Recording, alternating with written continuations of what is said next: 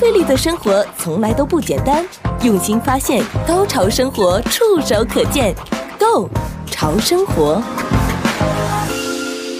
这里是 AM 一三零零洛杉矶中文广播电台第一档，在 YouTube 也会有直播的节目《Go 潮生活》，我是节目主持人小伟。哦，我们今天呢，请来的特别来宾呢是音乐教育家、歌唱家，也是声乐老师、声乐治疗师的。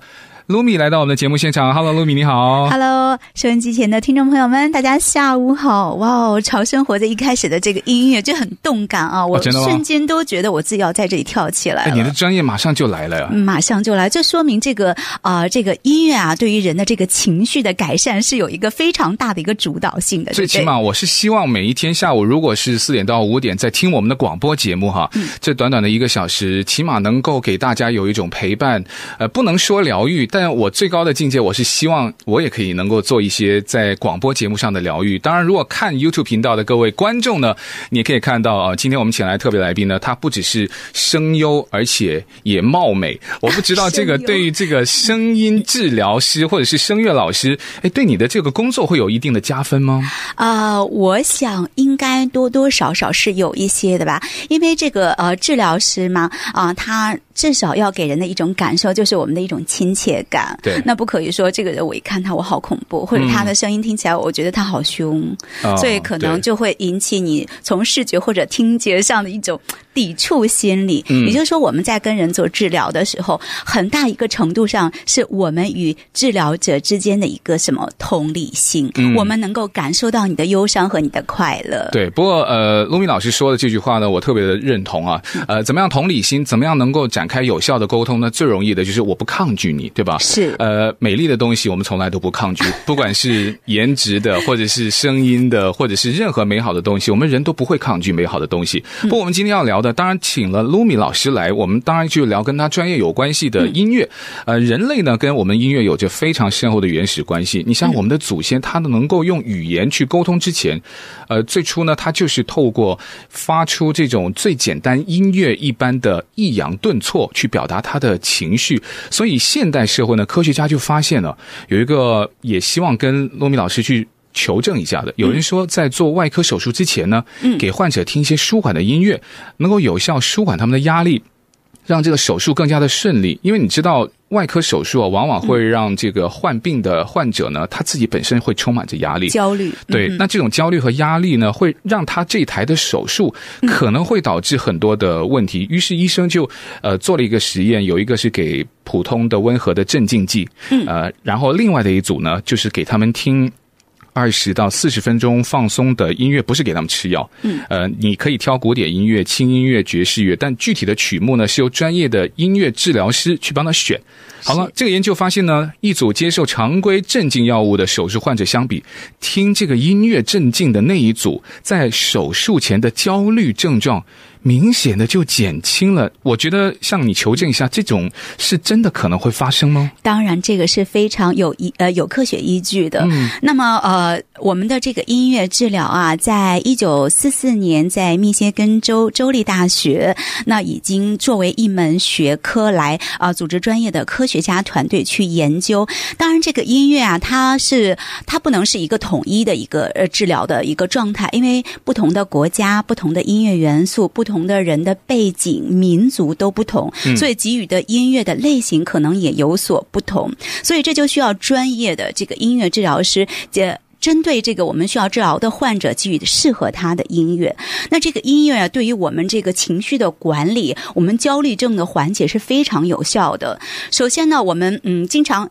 我们会想到，为什么开车的时候不要听很动感的音乐？你会可能不小心就超速，是不是会？没错，我们会加足了油门，但是我们并不会觉得车很快。哦、对，是不是？我们还觉得哦，开起来好爽。就是它会给你错觉，对对，对错觉。嗯，所以在我们音乐治疗中有一个词是：是认知改变了感知，还是改？感知改变了认知，嗯，所谓认知呢，就是我主观认为会是怎么样的，嗯，感知就是说我感觉这一件事情是怎么样的，嗯，那其实呃很多时候我们认为啊、呃、这个事情啊、呃、我们可能感觉并不快，所以他的认知就是不快。那通常呢，我们也有可能说我主观认为我今天很伤心，所以我就会听一个很伤心的。歌，很很慢的歌。所以其实这个认知和感知之间呢是相互交错的。嗯，如果按陆明老师你说的这个，就是认知跟感知，它可能是不一致，嗯、对不对？我们会出现有一些误差在里面吗？但是它会通过音乐相互的影响。哦，所以这个音乐就是能够起到中间的那个作用。没错。那所以说，为什么说刚才小伟问我讲说，呃。将这个音乐用在这个手术上，是不是有这样有效的作用？嗯、当然是。为什么？哦因为首先，音乐它从心理上来讲，嗯、通常我们在做手术之前，啊、呃，我们的理疗师会放一些比较轻松啊、舒缓的音乐。其实现在我们美国很多的诊所，他们也会呃做这样的一个动作，对，甚至是分娩啊、孕妇分娩啊，或者是啊、呃、精神类的这些治疗，都会放一些很轻松的音乐。嗯，它首先音乐刺激你的大脑皮层，你的脑垂体会让你整个的身心放松下来。那其次有一个很重要的啊、呃、原因，就是我们的这个听。听觉中枢神经和我们的疼痛神经啊，嗯，其实在同一个脑液体上，嗯，因此呢，我们在听觉呃刺音乐刺激我们的听觉的同时，我们的这个听觉中枢会干扰到我们的这个痛觉中枢，同时呢，我们又增加这个呃我们的脑子分泌的一种呃液体叫做呃脑啡呃。是一种名词啦，就是叫脑啡咖的一种啊呃，呃一种物质。那这种物质呢，其实是有效抑制我们的这个疼痛的感知的。因此呢，其实很多呃。呃，事实去证明，音乐在很大程度上它是有镇痛的作用，并且镇痛的作用是高于镇痛剂的。哎，陆明老师，既然这么说的话，那音乐的使用很简单嘛？因为现在大家有了智慧型手机，或者说在家里面的播放器，比如说我最近就家里面入手了一个呃 Amazon 的这个 Echo Dot 啊，它就是让你家里面可以有随时随地你用声音去操控它，去播各种的音乐，当然是跟你的一些呃亚马逊的账户连在一起。但我又发发现了，你刚刚提到一个，如果开车听了一些节奏比较明快的歌，嗯，它会让你在认知上觉得我没有开很快，但实际上你的车开得很快，是。所以就是说音乐的选择，那就是另外的一个问题了。嗯、我不是说随便播一一首音乐，嗯，就能够起到作用。那为为什么刚才做手术的那那些患者，他不能听一些随便的音乐，对吧？嗯，我觉得音乐的选择是不是也很重要？怎么去选呢？非常的重要。嗯，是。那其实呢，我们通常人类啊，都可以找到一个呃，就是说我们自我感觉。让自己很放松的一种音乐，这叫做音乐的主观选择。嗯，那我们当然还有一种被动的选择。有些呃，中国有一首歌啊，很很有名的一首流行歌曲，名字叫《伤心的人别听慢歌》。对，我我真的想求证啊，这个是真的吗？其实怎么讲？那对于我们治疗师来讲，呃，很可能你伤心的时候，我会给你很多很悲哀、很伤心的歌给你听，让你完全把你的这个悲伤给发泄出来。我知道那是宣泄的作用。对，嗯，比如说你喜欢吃甜食，你说我不喜欢吃，嗯，咸咸咸的，我喜欢吃甜食。嗯，OK，我今天一天一整天都让你吃甜的。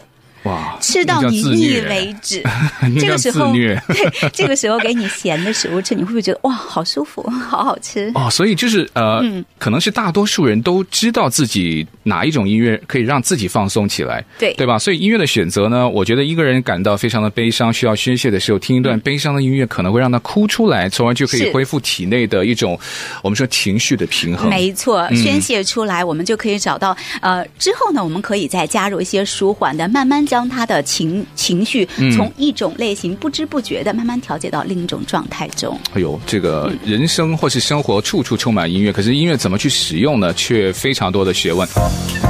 不费力的生活从来都不简单，用心发现，高潮生活触手可见 Go 潮生活。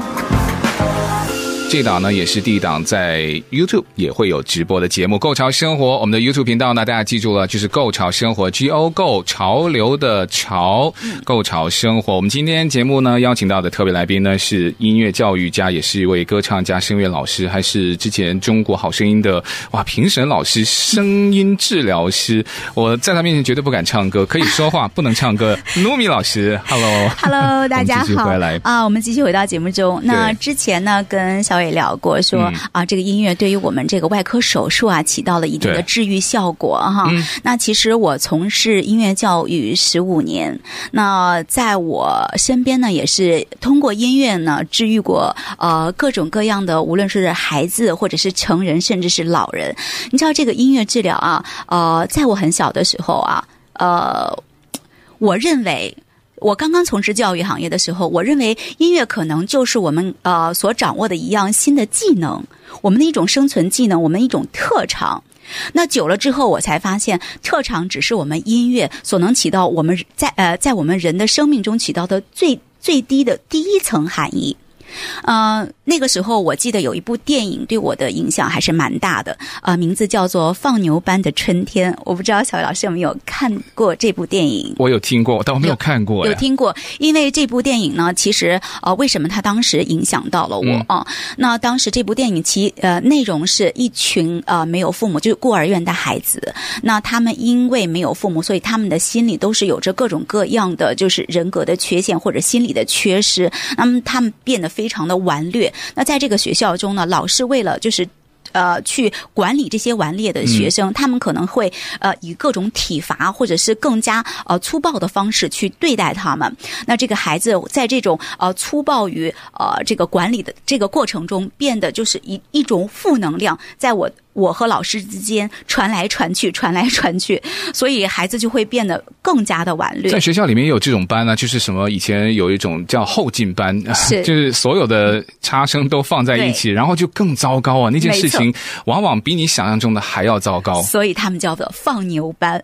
哦，对，为什么说他们是春天呢？嗯，那这个时候就来了一位老师，这位老师呢就非常善于用音乐去治疗孩子们的内心。嗯，那他组织这些孩子们在一起排练合唱。嗯，其实他刚刚进入这个学校的时候，所有老师都在劝他说：“你可以放弃他们，这只是你的一份工作，嗯，你只要每天上班的时候按时到，下班的时候你就走，就不要做太多了。呃，OK，你就。”可以了，对。但是这个老师他就是组织孩子们去啊、呃、唱歌，用音乐去完善他们的心灵。呃，同时呢，有一位最顽劣的孩子，那他当时给他做了很多的这个音乐的辅导，嗯。然后这个孩子就慢慢的越来越有了这个荣誉感，他想要。团结一个集体，然后把这首歌练好，嗯，然后这样我们去表演，给大家一个最完美的展示。其实我们每一个人都是有自尊心和这个嗯羞辱心的。我们其实每个人都知道什么是好，什么是坏，即使是孩子。他们都是非常懂的。那在这个过程中，这个啊、呃、孩子们的这种荣誉感越来越强，越来越强。他们互相啊、开始表达爱啊、去表达内心的这些伤痛，然后他们抱头痛哭。最终，他们跟老师成为一个非常非常好的朋友。那孩子们也开始。呃，这个放牛班的孩子，呃，将来呃，很多孩子在长大之后也是成就了自己的事业。嗯、他们回首过来都非常感谢他们的老师。对，因为我知道呢，放牛班呢，往往呢能够引导的比较正确啊。他们其实比有一些所谓的资优班之后毕业之后，他们的成就会更大。所以你觉得音乐是可以改变了他们？但我又想到啊，音乐呢也有点像呃，你刚刚提到的，有可能会帮助我们也解决一些压力，而且压力啊不只是大人，小朋友也会有。呃，尤其是在。疫情的期间，这种压力是无处不在。没错，第一，你不知道这个疫苗出来有没有用哈；第二，你可能不知道这个疫情在疫苗之后是不是能够得到呃抑制，是各种的问题，还有什么失业啦，还有学业啦。没错，呃，但就这样听音乐，它是可以帮助他解决这些压力的问题吗？啊、呃。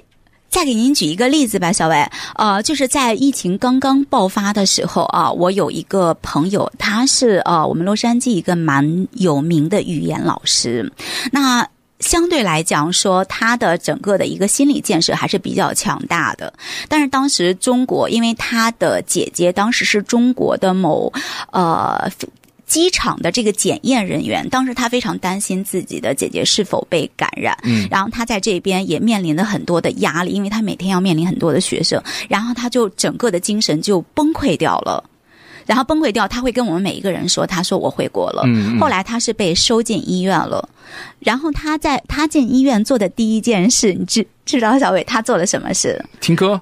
他打电话给我哦，打电话，因为他们当时这个呃，美国的这个收治的这个医院，他是不收没收掉他的手机，他是不允许让他跟外界有任何的联系。嗯，当时他提的呃第一个要求就是我要打电话给罗米老师。嗯，当时我接到他的电话，他他。他刚开始是语言是不清楚的，我觉得他什么讲了很多就是天马行空的东西。所以他是真的病了吗？对，他的精神已经因为压力而崩溃了。哇 Wow！所以他其实之前他没有讲任何的东西，嗯，直到我给他唱一首歌《You Raise Me Up》，哦，然后他就平静下来。哎，我们的疫情特别节目也有在有唱这首歌，所以啊，这首歌就。当时就把他的这个精神给打开了，他平静下来，哦、他平静下来。等到他出院的时候，他还经常到现在，他也一直经常给我发信息说：“露米、嗯、老师，我现在每当有的时候觉得心情不好的时候，我都会想到那个时候你给我唱的那首歌。嗯”他说我经常会听。可是总总不能每一次就是要打电话给专业的声乐老师，你你要不要唱首歌给我听？我 我今天压力很大，所以我就觉得音乐它还是有门槛的嘛。听音乐没有门槛，嗯、可是你说如果要这个音乐去治疗，或是做做一些在什么情绪管理啊、身心管理方面，那这种我要自己唱，那就有点难度吧？还是有门槛？我怕我自己五音不准，我怕我自己乐器也不懂。嗯，那这种又怎么样可以解决呢？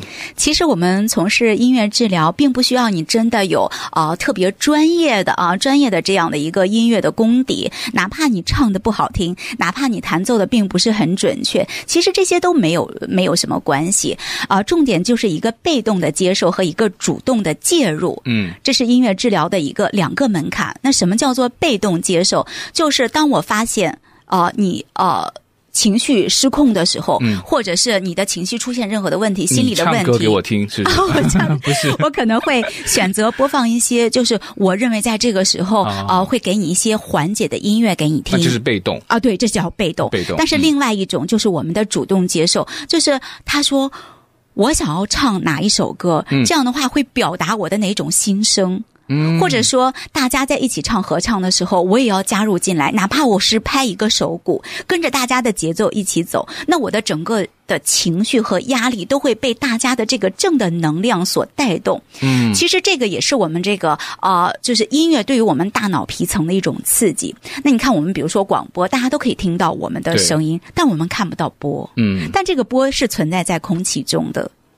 对不对？了解。所以它一直都有。那我们音乐是什么？音波。那音波啊、呃，小伟之前也跟我讨论过，说有这个阿尔法、贝塔的这个音波，那个波，呃，对，它会刺激到我们脑子的沟壑和我们大脑皮层的中枢神经，我们的听觉神经，嗯、会让我们产生这个肾上腺的分泌，会刺激到我们兴奋、感受到愉悦、快乐的这种。嗯所以难怪就是看演唱会的时候啊，跟着一起在大喊大叫大唱的时候呢，哎，那个就特别的疗愈，很很发泄，是不是？没错。所以我有时候觉得疗愈呢，不是说看到偶像在舞台上，当然那个也是其中一部分，更更大的一部分，如果按露米老师说法，就是可能在那个唱歌的瞬间，或是整场里面你唱了半场以后哈，是你对你当时那个整个的心情的舒压和疗愈是，可能你如果不了解，你以为是可能只是看了一场演唱会，但原来就是音乐有发挥到作用。没错，尤其是当这个歌手唱的这首歌里面的一些歌词，你觉得想呃写的非非常和自己贴近你的内心的时候，你会越唱越感动，泪流满面。嗯，但是之后你就会发现，哇，我好释怀这件事情，好放松。所以我好怀念演唱会哦，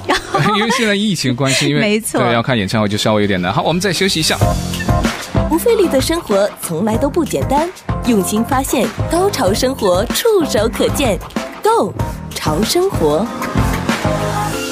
这里是购潮生活，也是洛杉矶中文广播电台啊，第一档在 YouTube 也会有直播的节目。呃，我是小伟，我们今天特别来宾呢，邀请到的是音乐教育家、歌唱家、声乐老师、声音治疗师的露米露米老师。好，我们继续回来了。我要分享的就是啊，我想到的一个比喻是，桌子如果一天不擦，都会有很多的灰尘。我们的情绪或是心情，如果没有在每天进行一些比较有用的清洁或是疏导，我就觉得。呃，尤其是在一些特殊的时期，慢慢慢慢呢，嗯、我们的情绪就会积聚有很多的，我把它叫做情绪的污垢。嗯、呃，这个是可以很严重，就像刚才露米老师你提到的，嗯、它可以可能会让整个人给崩溃，崩溃或是让他在身体上也会有很多的一些疾病产生。嗯、没错，其实我们呃有关医学数据来呃反馈了一个现象，就是说，其实我们人大多数呃身体上的疾病，除了这个五谷杂粮啊以外，嗯、其实很。很大程度上是因为我们的心情、我们情绪的影响，比如说像癌症啊，或者是比如说心血管的这些疾病、血压方面的，其实很大程度都是跟我们的情绪息息相关的。嗯，所以其实你知道吗？呃，虽然说这个呃音乐治疗呃现在在我们美国成为一个这个学术啊，那其实在它起源很早，在两千年我们中国的呃有一部医学书叫做《黄帝内经》，我知道，但没有提到这个吧？有，其中一句话叫做什么？叫五声预疗。哦，那可能没仔细看。什么，什么叫做五声预疗？哈，什么意思？其实我们中国呢，民族音乐啊，嗯、它呃，我们西洋音乐是哆来咪发嗦拉西，对不对？对，是七个七声调式，嗯、而我们中国的民族音乐呢，它分为宫商角徵羽五声调式。嗯、那这五声调式呢，分别代表着我们人身体的五行金木水火土。哇，还有这个讲究哈、哦？没错，所以它会疏导人的胃、嗯、肝、肾、脾、肺。所以五声疗愈，也就是说用宫商角之羽的五声来治疗我们身体的各个器官的疾病，并且这个其实是得到了呃很呃很多医学上的验证的。那对于这个身体有好处，那当然大家就已经开始去可能接触音乐，去了解音乐，甚至是你可以成为一个在音乐里面你有参与度的一个人。嗯、呃，最简单，你就可以听音乐嘛。是。刚才露米我们在广告的时间，你有聊到的一个特别有趣，嗯、还可以让这个人变得更聪明，更聪明。没有人不想聪明。因为聪明，它可以带来呃幸运，带来财富，而且还不只是小朋友啊。这个不管什么年纪的人，就像我们成年人，也有机会还可以再开发我们的智力，是这样子吗？当然可以了。您看我们的音乐啊，从一开始就是妈妈怀宝宝的时候，我们都说哦，你要胎教，你要多听古典音乐，有用吗？那个非常有用。你会发现每天就是呃听古典音乐的宝宝出来的时候，他对于音乐的感知，嗯，他的反应会高于不听音乐的宝宝宝，嗯。那所以这个胎教其实也是在医学上得到了很多的验证，它是确实是有效的。嗯，那么其次呢，其实我们的音乐，尤其是像我们如果是从事这个器乐，嗯，钢琴，我们的左手和右手其实是反向的。我们的哆来咪发嗦拉西用右手弹的是一二三四五的手指，嗯、但是如果我们左手的话是五四三二一，对对对，对，所以我们在配合的过程中，都是在平衡我们左右脑的开发。我们知道我们的人脑嘛，一呃呃一一半是用呃一。一半是用来就是发散型的思维，那另外一半是用来记忆和阅读。那只有在这两者相结合在一起，并且把它平衡运用的时候，我们的智力呢才能得到最大程度的开发。嗯，那其实这个也不是没有依据啊。嗯，这个。呃，我还特别在这一次节目来之前哈，整理了一些很有趣的事啊。就是我们这个美国的前国务卿赖斯啊，他曾经就是受训成为一名钢琴演奏家。好像没有很多人特别提到这样事情，因为大家的眼光都啊比较关注在他们的这个啊，对他们的这个建树上，很少人会提及他们曾经所经历的这个啊履历，但是他们是有的。包括我们的这个美联储的前主席叫艾伦格林斯潘，嗯，知道吗？他曾经也是一名专业的这个单簧管和萨克斯风的演奏者。没有见他表演过，所以我不会知道。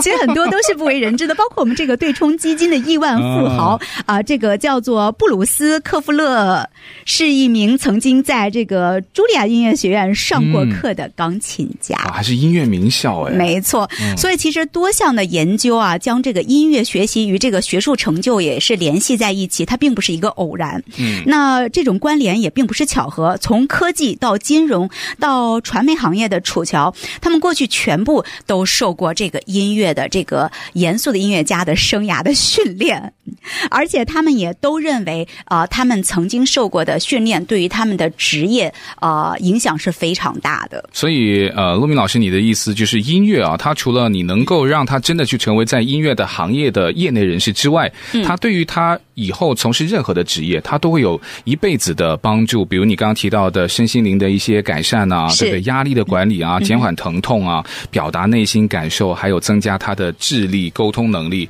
呃，甚至我觉得对于整个人。在情绪上面，我都认为这件事情是可以享用终身的。但是我们听音乐，这也算是一种音乐的治疗吗？没错，听音乐也是。但是通常我们大家就是说，我说的是一个主主观选择，就是说我们大多数人都会。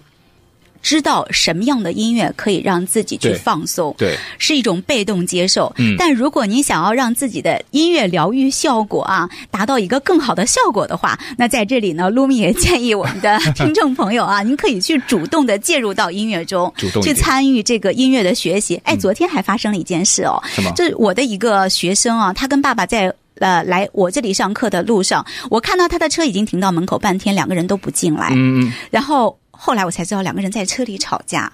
那因为一件很小的皮毛小事，可能是从中国有什么什么食品。嗯，然后进来的时候，这个女孩子就在哭，然后我就。给他上声乐课嘛，然后他在刚开始的时候状态还不是很好，那在唱着唱着，他马上他的这个情绪就已经调动起来了，他就会觉得，咦，这是一件很小的事，为什么要跟爸爸去争执？然后爸爸在外面等他的时候，那个还是嗯嗯，还是气呼呼的，所以就是有差别了，对不对？对，有差别。但是他出来的时候，他唱完歌之后就跟爸爸说：“嘿，你生什么气？没关系。”我说：“什么亚米网上也都可以买嘛，不需要什么什么什么什么之类的。”他就会讲买东西的事啊，对，他就他就觉得这是一件很。很小的事哇，那我觉得这种负能量啊，嗯、它其实，在人与人之间是相互传递的。对，你说你把负能量传递给我，我可能没有爆发出来，嗯、但是我一定是蓄积在这里，我可能会再弹回去。嗯、那可能在一个音乐的通过这样的一种。媒介将你的负能量疏导出去，那这件事情其实生活中很多事情都是在这种啊、呃、方方面面的，就慢慢的就疏导过去了。嗯，所以也非常感谢陆云老师今天来跟我们讲到这个音乐，呃，真的非常的奇妙。在音乐的帮助之下呢，我觉得它并不是可以解决所有问题的唯一的方法。可是当我们的生活有痛苦或是有失望、有情绪的时候，音乐就像所有的艺术一样，都可以帮助我们可以重获平静，或是这种美好的感觉。是，嗯啊。呃很多艺术家说，呃，音乐是打开天堂最近的钥匙。嗯、那我也希望我们的听众朋友呢，能够用音乐找到您心灵的那一把钥匙，打开您心灵让您苦恼、让您不安的那一把锁，然后开发您的新的世界、新的人生。谢谢卢明老师，我们也感谢听众和观众的收听收看，我们下次见，拜拜。下次见，拜拜。